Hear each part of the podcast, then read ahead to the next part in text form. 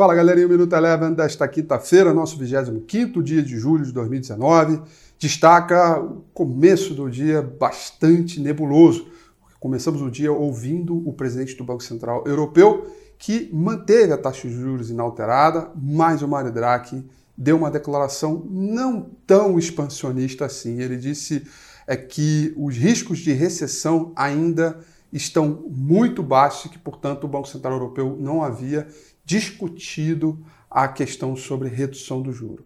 Essa virada do pensamento fez com que os mercados corressem para a zona de proteção, não só pela Europa, mas no mundo inteiro. Com isso, o S&P 500 caiu 0,53%, o índice mercado emergente queda de 0,88%, o petróleo, que começou o dia no terreno positivo, caiu 0,24%.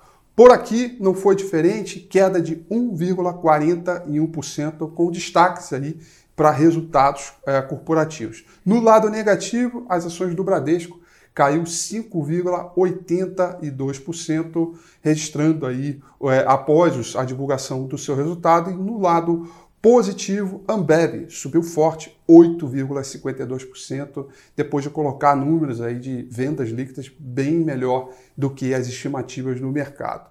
Vamos seguir acompanhando a temporada de resultado e o vai vem do mercado que parece querer mostrar alguma realização de lucro, por isso segue ali por volta dos 102 mil pontos. Não me surpreende buscar 100 mil, uma movimentação normal diante de todo o rally que aconteceu desde os 89 mil pontos. O Minuto Eleven fica por aqui.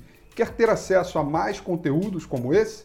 Inscreva-se em nosso site www.elevenfinancial.com e também siga a gente nas redes sociais. Eu sou Rafael Figueiredo e eu te espero no próximo Minuto Eleven.